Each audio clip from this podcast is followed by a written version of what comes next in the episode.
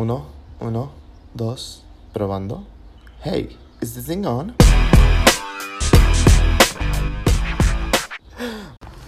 Hola, buenas tardes muchachos, ¿cómo están? Bienvenidos otra vez a mi canal, a mi canal, hey, a mi podcast. Aquí el día de hoy estoy presentando a un muchacho, bueno, ahorita muchacho, ¿verdad? pero antes que nada déjenme dar dos anuncios. El primero es, ya recuerden que ya tenemos nuestro primer patrocinador, ¡yay!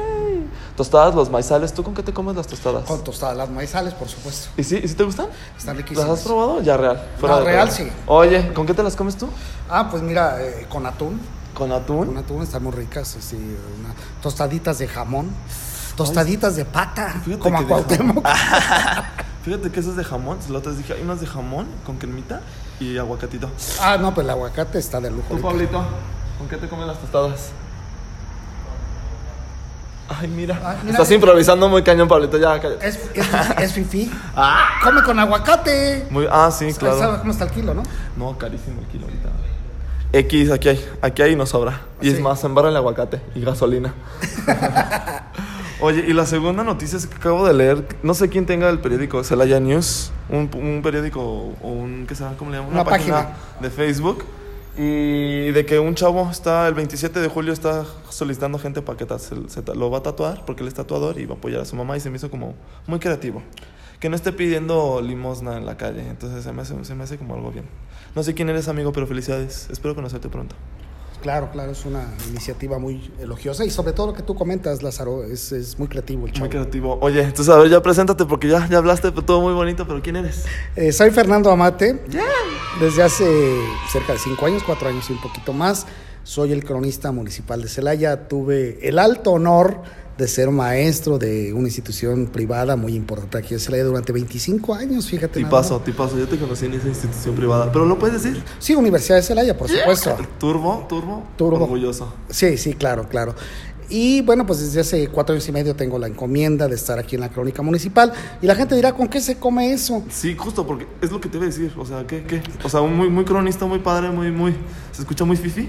Pero ¿qué hace un cronista? Cuéntanos. No, pues eh, un cronista tiene la encomienda legal y moral de preservar la memoria colectiva, la historia de la comunidad, sus personajes, sus hechos importantes, eh, todo esto para que generar entre los celayenses eh, sentimiento de identidad.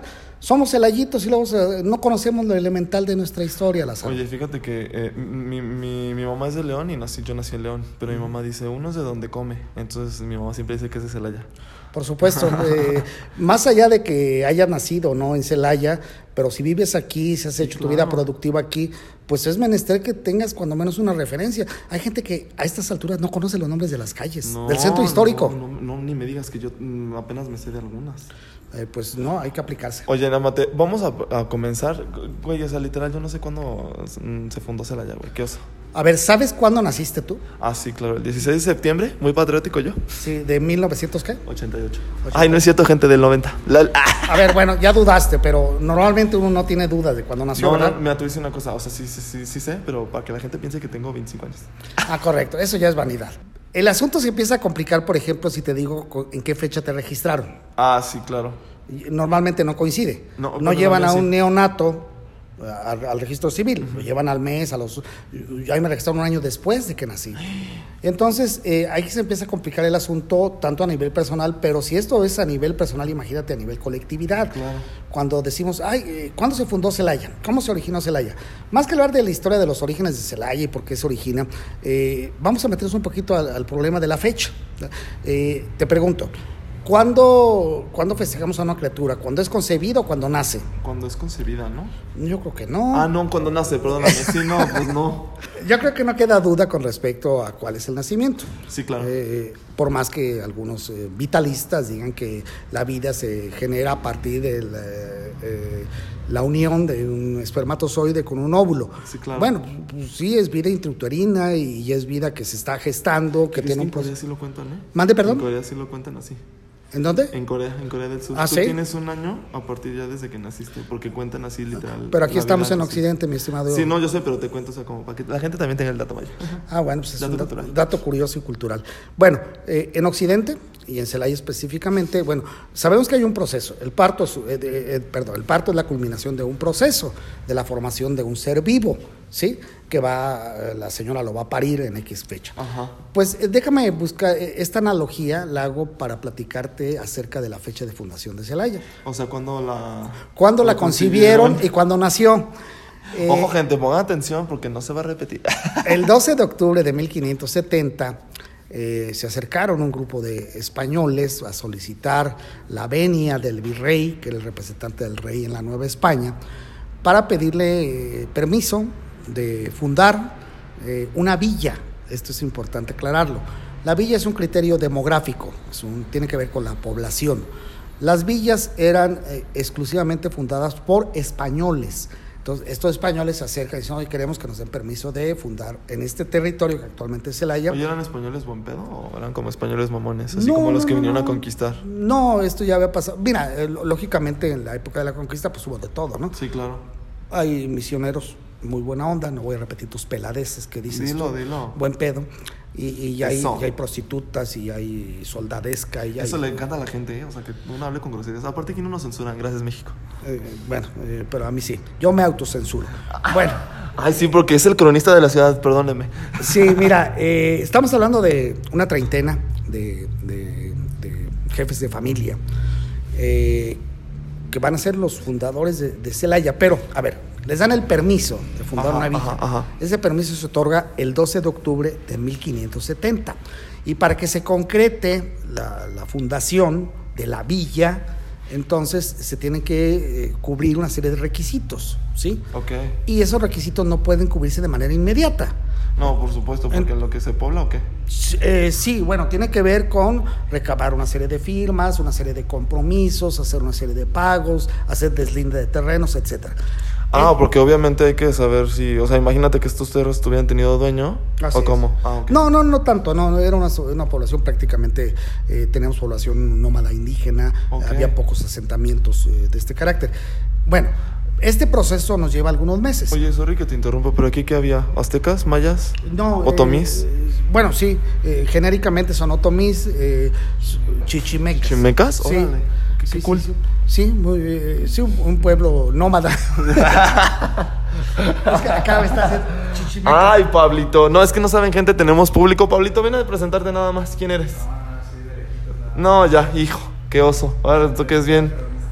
Hijo. Bien, eh, te comentaba, pues era, eh, había población flotante, había población nómada, y entonces, bueno, no estaba totalmente deshabitado, ni mucho menos. Eh, y entonces, eh, una vez que se les concede el permiso el 12 de octubre de 1970 y se cubren los requisitos, eh, la fecha oficial de fundación de Celaya debiera ser, ya que hay un error histórico terrible, el primero de enero de 1571. ¿Escucharon, gente? Qué miedo, yo no sabía eso, ¿eh? Sí, sí, es una, pues una polémica que no debiera existir, porque Pues yo, ya no, la comenzaste. yo no soy ningún aguafiestas. No. Si la gente quiere celebrar el 12 de octubre, no, no, que, lo defiende, que lo no vas a defiende. comenzar. Así es, así es. Eh, pero si estamos pugnando, y esta es una iniciativa que ya metimos al ayuntamiento, ¿En serio? sí, sí, sí, sí, de que se haga la precisión, la precisión. Y que la gente sepa, desde los estudiantes, los celayenses, sepan que hubo un proceso, un proceso fundacional que inicia con el- la otorgación del permiso el 12 de octubre de 1570 y culmina con lo que es ya en sí la fundación de Celaya el 1 de enero de 1571. Primero de enero de 1571. Así es, señor. Oye, estaría súper bien para festejar Año Nuevo y la fundación de Celaya. O sea, sería como súper doble es. festejo. Porque fíjate que incluso eh, uno de los requisitos que se ponen ahí es de que eh, los nuevos, eh, eh, el ayuntamiento que se forme, las autoridades, los fundadores originales, ah, tendrían que asistir a Misa del Espíritu Santo. Y para la feligresía católica, el primero de enero es Día del Es Espíritu Santo. sí, Sí, claro. y aparte es el inicio de un año en el mundo occidental. Entonces sí, efectivamente... Estaría importante, ¿eh? Sería importante, eh, hay algunas cuestiones eh, de carácter muy, mm, muy de sentido común. Oye, estaría bien que la gente me escribiera y te escribiera a ti también. Sí, estaría chido que lo cambien o no. Estaría como que hacer como el Vox Populi. Pues eh, sería interesante, es un tema polémico, es un tema que de pronto divide. Eh, mi intención no es dividir, ni mucho menos. No, pero saber la opinión. Un dato histórico, Sí, un dato pues histórico y que, la, y, que la, y importantísimo. que la gente a partir de ese dato pues saque sus propias conclusiones. Pero sí, con mucho gusto. Claro que sí estamos abiertos, eh, Lázaro. Oye, este, te- miren, básicamente le estoy preguntando esto al cronista de la ciudad porque uno es mi amigo. Ay, sí, mire, uno lo quiere presumir. Y dos, porque justamente estaba hablando la otra vez de Celaya y decía, bueno, pues para empezar ni siquiera sé cuándo se fundó, qué son las batallas de Celaya. En la ciudad lo mencionan como bien poquito. Y yo creo que la gente ni sabe qué son las batallas de Celaya. Los ubica. Sí, bueno. Por Mr. Eric. Aquí tenemos que hacer un salto del, eh, del siglo XVI, de Celaya, hasta el siglo XX. Ok. Sí, eh, muchos eh, historiadores, analistas, críticos hablan de la primera revolución social del siglo, la, la Revolución Mexicana, claro. eh, que inicia un 20 de noviembre de 1910. Bien, eh, otros historiadores dicen que no es exactamente una revolución. ¿Por qué? Porque una revolución va a modificar radicalmente las estructuras del poder, la forma de gobierno, etcétera. Y acá, bueno, la motivación inicial, ustedes recordarán por sus libros de historia de cuarto de primaria. Lo, no me acuerdo, perdón. Perdón, Pero primaria. Lo voy a recordar, mi estimado Lázaro. Eh, eh, la encomienda inicial era sacar del poder a Porfirio Díaz Ah, por supuesto. y que se respetara eh, la votación, el sufragio. Eh, dice Madero, sufragio efectivo y no, no reelección. Claro. De- Ah, esa sí me la sé. se refería a Madero. Bien, eh, este episodio de la historia nacional contemporánea, denominada genéricamente Revolución Mexicana, eh, no se concretó en un año, ni en dos, ni en tres. Eh, y entonces tenemos que trasladarnos a 1915. Y ahí eh, no voy a abundar demasiado en cuestiones históricas, pero déjame decirte que eh, dentro de los mismos mexicanos hay dos bandos. Y una de las más grandes tragedias que puede haber es que se peleen los hermanos, eh, Lázaro. Claro. Ah, yo pensé que a decir Fifi y I'm Lovers y dije, ay, no. Sí, también, pues somos- finalmente somos hermanos todos, ¿no? Sí, claro. Sí. Eh, es terrible las guerras fratricidas. Yo creo que es lo más eh, cruel que puede. Imagínate en una misma familia, un hermano de un bando, como tú, Claro. o, yo, y tu hermano de otro bando. No, está horrible. Está horrible. Entonces, bueno, eh, esto era lo que sucedía en México de principios del siglo XX. Y en 1915, un grupo era liderado por don Doroteo Arango. ¿Quién era Doroteo Arango? No, pues ni, ni yo ni tú. Pues nació en Durango. No sabes todavía, todavía otro, eh, el Centauro del Norte. Uno de los bandos era liderado por don Francisco Villa, No sé quién sea el otro. Pancho Villa. Y Ah, de- ¿es Pancho Villa? Pancho Villa, No. Doroteo Arango, sí. ¿Y por qué? Su O sea, verdadero nombre era Doroteo Arango. O sea- Hay toda una serie de, de- de explicaciones de por qué se cambió el nombre. Un bando con Pancho Villa y del otro lado los eh, se llamaban eh, los de Pancho Villa los convencionistas. Ha habido una convención en la ciudad de Aguascalientes donde trataron de dirimir diferencias, no se pudo, se escindieron, se hicieron dos grandes grupos y en uno va liderado por Francisco Villa y el otro que guardaba el orden constitucional y le era fiel al presidente de la República, que en ese tiempo era Venustiano Carranza, está liderado por Álvaro Obregón. Ok. ¿sí? Y entonces empieza una serie de batallas que algunos denominan batallas del Bajío, nosotros muy orgullosamente decimos batallas de Celaya. Celaya, porque Celaya. ¿Por qué? Porque fue, digamos, la parte más álgida. ¿sí? Bien, estábamos en el relato de que en 1915, cuando tenía ya cinco años de haber iniciado el movimiento revolucionario, por diferencias entre los mismos mexicanos, Ajá, ajá. diferencias de objetivos, diferencias de visiones del país que queríamos, se enfrenta por un lado Francisco Villa y por otro lado Álvaro Obregón, que representa la fuerza constitucional del presidente Venustiano Carranza. Bien, estas batallas se desarrollan en gran parte del Bajío, pero su punto culminante, su parte más dramática, su parte que genera más muertos, se da precisamente en las goteras de Celaya. ¿En serio? Francisco Villa pretende tomar la ciudad, eh, Álvaro Obregón se resiste, le dice que no le va a dejar la plaza y que si quiere batallar, pues va a haber batalla. Y entonces en las goteras de Celaya, principalmente hacia el oriente y hacia el nororiente de Celaya, empiezan estas batallas. Eh, es la salida a, a Irapuato, Salamanca, Ajá. y por otro lado acá de, este- de otro lado de eh, la hacienda de Laure- Los Laureles y toda esta zona. Ah, ok, con razón. Y entonces aquí hay una serie de batallas muy cruentas. Eh, fíjate que la Secretaría de Defensa Nacional me daban el dato de que son las batallas más eh, rudas, más épicas, de que se tenga memoria en Game América. of Thrones se quedaron cortas. ¿Mande? Game of Thrones se quedaron cortas. No sé de qué me estás hablando, pero bueno. bueno, ya, toma en cuenta que yo tengo 65 años, mi querido Eh, Lázaro. sí, pero eres parte de esta cultura. Sigues viviendo aquí ahorita en la actualidad en el 2019. Eh, Sí, ¿Sí bueno, o no? Bueno, fue el milenio en el que habló. Bien, eh, ¿cuáles son los resultados de esta batalla? Villa no puede tomar la plaza. Claro. Obregón la defiende. Eh, aquí hablando desde el punto de vista de simpatías, debo decirte que las clases pobres, las menesterosas, Sí, claro. eh, tenían simpatía por, por, por Villa. Mientras que las clases medias, las clases altas, Ah, por- tenían eh, simpatía por Álvaro Obregón. Álvaro Obregón, una figura muy reconocida aquí en Celaya. ¿Cómo Hay crees? varias anécdotas de varias veces que llegó a venir, incluso después se quiso, bueno, fue presidente de la República y en sus claro. campañas venía a Celaya y era recibido con bombo y platillo, lo, lo recibían las, eh, las reinas de la belleza, lo recibían las damas bien de Celaya. Pues así lo queríamos. Sí lo querían los celayenses antiguos, pero también están los otros celayenses, los que no registran mucho la historia, pero que también fueron Qué casualidad. adherentes a, a Villa. Sí, normalmente la, la- la historia la escriben los triunfadores, acuérdate. Ah, pues sí. Y entonces, bueno, este es un momento importante de Celaya y algunas cuestiones anecdóticas que a lo mejor vale la pena recordar. Por ejemplo, eh, algunos eh, mm, soldados de, de los centauros del norte de Villa que lograron entrar, sí, a la ciudad, pues fueron capturados y, y se habla de que algunos fueron fusilados, por ejemplo, a un costado de- del templo del de, Santuario de Guadalupe.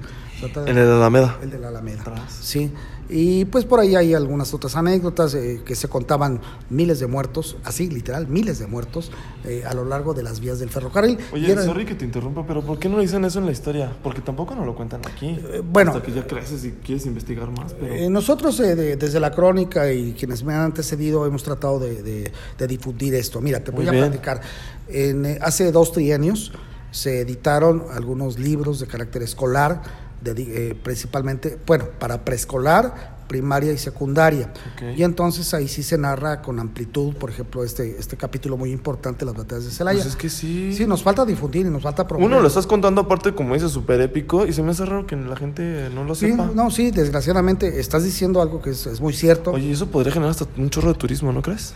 Eh, pues sí, eh, la historia de Celaya, que es una historia muy rica, desde la época de la colonia y hasta la, actualidad, Celaya es un pueblo que tiene prosapia, que tiene linaje, que tiene cultura, que tiene referentes en la historia nacional, ¿sí? Eh, la fundación, este, me la fundación, la independencia, que es muy importante, Claro. la entrada de Hidalgo del 21 al 23 de septiembre de 1810 a Celaya, se le nombra capitán general del ejército insurgente, se le da grado militar a Ignacio Allende y muchas, gente, muchas personas sostienen que es el embrión de lo que es el ejército nacional. Oye, estás dando datos que neta sí se me hacen turbo importantes y nadie, creo que nadie lo sabe. Muy poca gente lo debe de saber más bien. Bueno, yo no sé si sean turbo importantes, como tú lo dices, yo no sé a qué se refiere a eso. Ah, o sea, muy, muy VIP, vaya. bueno, es importante que promovamos y difundamos la cultura, Claro. la historia. eh, es importante generar identidad, ¿sí? ¿De dónde vengo? ¿A dónde voy? Por supuesto. ¿Sí? Y entonces, bueno, pues Celaya es muy rico en muchas historias, no solo en lo netamente catalogado como histórico, en lo social, en lo cultural, en lo Sí, político, claro. en lo artístico. Eh, hablar, por ejemplo, todo mundo, o no todo mundo, no quiero exagerar, pero yo creo que de cada 10 celayenses que les pregunten, 9 han ido al Templo del Carmen. Ah, por ¿Sí? supuesto. ¿Quién fundó el Templo del Carmen? No, ni idea. Tú, ¿Quién, tú- digo, tú ¿quién lo edificó? Bueno, pues un insigne arquitecto celayense, contemporáneo de Miguel Hidalgo, por cierto. Tres Guerras. Francisco Eduardo Tres Guerras. Ah, entonces sí, sa- sí sabía, perdón. Bueno, es nuestra máxima joya arquitectónica. Por supuesto. Eh, es un acabado ejemplo del neoclásico mexicano. Y, y bueno, pues este, este templo se erigió eh, allá en los albores de- de- de- de- del siglo 1810, del siglo XIX, ¿sí? Entonces, este, bueno, pues es importante que sepamos, estamos en un lugar histórico también, mi querido. Estamos en la Casa del Diezmo. Está, está padre. Siento que tiene más historia la Casa de la Cultura, creo. Ah, sí, es más antigua, por ejemplo, sí. Oye, ¿puedo jugar contigo así, hacerte preguntas y más o menos me dices qué edad, qué edad tienen o cu- cuándo se fundaron o cuándo las colocaron? sí, A ver, sí. vamos a tratar. Por ejemplo, el Tres Guerras, el, el, el auditorio de Tres Guerras, ¿cuándo lo pusieron? Ah, y ese es contemporáneo, debe ser de la de- época de los ochentas. Oye, ¿y la Bola del Agua, cuándo lo pusieron? Eh, esa es de 1910, El, la Casa de la Cultura, eh, 1630 la aproximadamente. Casa del Diezmo. Eh, más o menos es contemporánea, mil, ¿También? 1700, sí, 1700. Oye, la Alameda. No me la acuerdo, no me acuerdo. La Alameda, a ver, este es un dato bien interesante, fíjate. Primero, todos lo conocemos con la Alameda. Sí, claro. ¿Cómo se llama? El Jardín de la Alameda. No, se llama, es una Alameda que no tiene álamos, porque fíjate, una Alameda es un lugar con álamos. Ay, sí, sí. No, el verdadero nombre de la Alameda es eh, la Alameda Hidalgo, ¿sí? Y Tras. originalmente, Celaya tenía mucho, mucho- muchos aguanales, había muchas acequias. Mi Había papá mucho- me dijo lo mismo. Sí, bueno. Ahí en Alameda. La Alameda era un aguanal, ¿sí? Por eso, a ver, fíjate un detalle interesante. La próxima vez que vayan allá a la Alameda y den una visita al Santuario de Guadalupe, hay un dato raro. ¿Por qué está en alto? Pues porque había agua. Que no se inundara precisamente, por eso está en alto. Y allá había chalets, incluso había casas de descanso. Oye, disculpa mi ignorancia, que son chalets? Pues es una casa de descanso de- la gente rica como tú. No se vayan a creer eso, gente. Yo nomás tengo un pedacito, un terrenito chiquito y tiene un arbolito. No van a querer secuestrar. Bueno, eh, bueno eh, la Alameda era así, fíjate, de la Alameda Hidalgo. Y, y pues ya se, se habla, y eso no, no fue hace mucho, eh, todavía hasta los 40 estaba aquello inundado, era un pantano. ¿Cómo se, fue, se fue secando. Celaya tiene un grave problema, por ejemplo, con el agua. No sé si ya ni me sabías, digas. eh, en Celaya, te estoy hablando de hace 60, 70, 80 años, era muy fácil encontrar agua. Eh, los mantos freáticos que están por todo Celaya, los podías encontrar a un metro, un metro y medio. Actualmente se necesitan más de 300 metros y no tienes la seguridad que vayas a encontrar agua. No, espérate, No justamente. la cuidamos. No, nada. Y justamente ayer me acaban de dar ese dato. Una chica Chio que trabaja para. Este, bueno, está en un colectivo más bien, perdón, de, se llama Jóvenes Arquitectos. Y me dijo que neta ya está bien difícil eso. Ay, Ah, perdón, sí, dato sí. importante ahorita. ¿no? Sí, esta chava yo la conozco, sí. Sí, Ah, sí, justo. de- egresada de la Universidad de Sí, justo, justamente. Amiga de un. de- hermana de un extraordinario amigo músico. ¿Cómo crees? Sí. Bueno, eh, sí tiene una labor social bien interesante. Sí. Por cierto, saludos. Ay, sí, saludos, Chio, gracias a la entrevista ayer. Sí, chido. Sí, no, no, extraordinaria niña. Yo la conocí en la Universidad de Celaya, conozco a su hermano, su hermano es músico, eh, arquitecto también, su papá es arquitecto. ¿Cómo crees? Sí, es toda una familia de familia de arquitectos. arquitectos. Gente con mucho sentido social. Y, y la mía, esta chava, no conozco a su familia, pero esta chava, la neta sí me pareció que tiene muy sentido. Es un, un ser humano extraordinario. Sí, Una- sí. Un cariñoso saludo para Chío. Ay, Chio. Bueno, continuamos. Continuamos, bueno. Bueno, continúas con este chisme de sí, no, no, ya, ya no me estés preguntando fechas. Ah. Este, ya te dije algunas. eh, De la época de Porfirio Díaz, 1910, el mercado Morelos, por ejemplo, también. Ay, el mercado Morelos. ¿Qué, Es qué, qué cosas son antiguas aparte de esos? O sea, porque Hay pues uno. muchos, ve, hay todavía algunas que se conservan, el buen tono. El jardín, perdón. Eh, El jardín. el jardín también, el jardín. eh, ah, es otra. ¿Cómo se llama el jardín? ¿Centro de Celaya? No, Jardín Constitución. Es la ¿Cómo Constitución de crees? 1857, no la de 1910, ¿eh? ¿Sí? ¿1813? Ah, la de Cádiz, sí, la primera. La que la... Sí, e- esa es la primera Oh. constitución con eh, la Nueva España, ¿sí? Una constitución del sur de, de- de España, que es la región gaditana, que corresponde a la, a la región de Andalucía, el puerto de Cádiz. De ahí de Cádiz eh, zarparon los principales navegantes españoles e italianos que vinieron a hacer la América, que nos vinieron a descubrir. ¿sí? De esos, de esos puertos. Bueno, Bueno, qué dato tan importante. Son algunos pequeños datos que yo... Déjame hacer ahora yo el comercial. Ok. Invitar a todos tus amigos que siguen este podcast, Podcast. este, para que se dé una vuelta. Aquí estamos ubicados en Benito Juárez 204, lo Claro. que se conoce como la Casa del Diezmo. Está bien padre, gente. La acaban de remodelar, creo, porque no conocía esta parte. Tiene, tiene poco de haberse. Sí, efectivamente, este, el espacio donde estamos ahorita, que es la oficina de la crónica, ha de tener, con esta remodelación, tenemos cinco años aproximadamente, cuatro. ¿sí? Bueno, invitarlos de lunes a viernes, de las 9 de la mañana a las 6 de la tarde. eh, estamos, eh, el personal que aquí laboramos, el compañero Pablo Eduardo Pérez Joya, que es historiador, un servidor como cronista, estamos para atenderles. No solo a los chavos estudiantes que seguido vienen y nos, y nos visitan y nos da mucho gusto eh, para poderles orientar, Perfecto. pero también a la gente en general, la que quiera conocer datos o nos traiga datos, porque finalmente, bueno, yo tengo la responsabilidad de la crónica, pero la crónica la hacemos muchas voces. Sí, claro. ¿sí? Eh, la crónica no puede abarcar todos los saberes humanos. Y aquí nos interesa todo, nos interesa el deporte, la ciencia, el arte, eh, obviamente la historia, mucho saber, la filosofía, etcétera. Sobre todo, todo relacionado con Celaya y su devenir histórico. Oye, pues muchísimas gracias, Amate. Me agradó el comercial aparte. Sí, cierto, gente. Venga, está bien padre. La antes que la Casa del Diezmo sí está padre. ¿Dónde te podemos encontrar en tus redes sociales? Esta se llama, es www, no, ¿cómo se llama? La, eh, la página de la crónica. Cultura y Crónica Municipal. Arte y Cultura de Celaya y luego hay un link que nos lleva a la crónica. Si Bueno. no me lo pasan. Miren, de todos si no, yo se los paso y sigan a, a Fernando Matito en Facebook. Sí, claro, con mucho. Yo te agradezco mucho, Lázaro. No, a ti. que me des la oportunidad, sobre todo porque yo sé que este tipo de vehículos de comunicación lo siguen mucho la gente muy joven. Sí, es que es justo, justo es eso, porque también. Pues, chavos, yo les aseguro que la cultura no es nada aburrida, ¿sí? Eh, aquí nos quitamos el smoking, nos ponemos en mangas de camisa y les platicamos con mucho gusto y muy agradecido Lázaro por esta Ay, oportunidad de entrar en contacto con muchísimos chavos que como tú, eh, de la generación millennials o también de los baby bloomers como yo, eh, aquí los esperamos, aquí los esperamos eh, de lunes a viernes, de 9 de la mañana a 6 de la tarde, con mucho gusto. Gente, pues ya escuchó, muchísimas gracias. Suscríbase también a mi podcast, compártalo si le gustó mucho. Síganme en mis redes sociales, estoy en todas, así como Mario Lázaro, excepto en YouTube, ahí estoy como Charla Joven. Este, lo tengo un poco olvidado, pero no pasa nada. Amate, muchísimas gracias. El agradecido soy yo, Lázaro. Mucho éxito en tus proyectos profesionales gracias, y un gusto ver al, al buen profesionista, pero al mejor amigo. Ay, gracias, Amatito. Nos vemos, gente, cuídense. Harta bendición.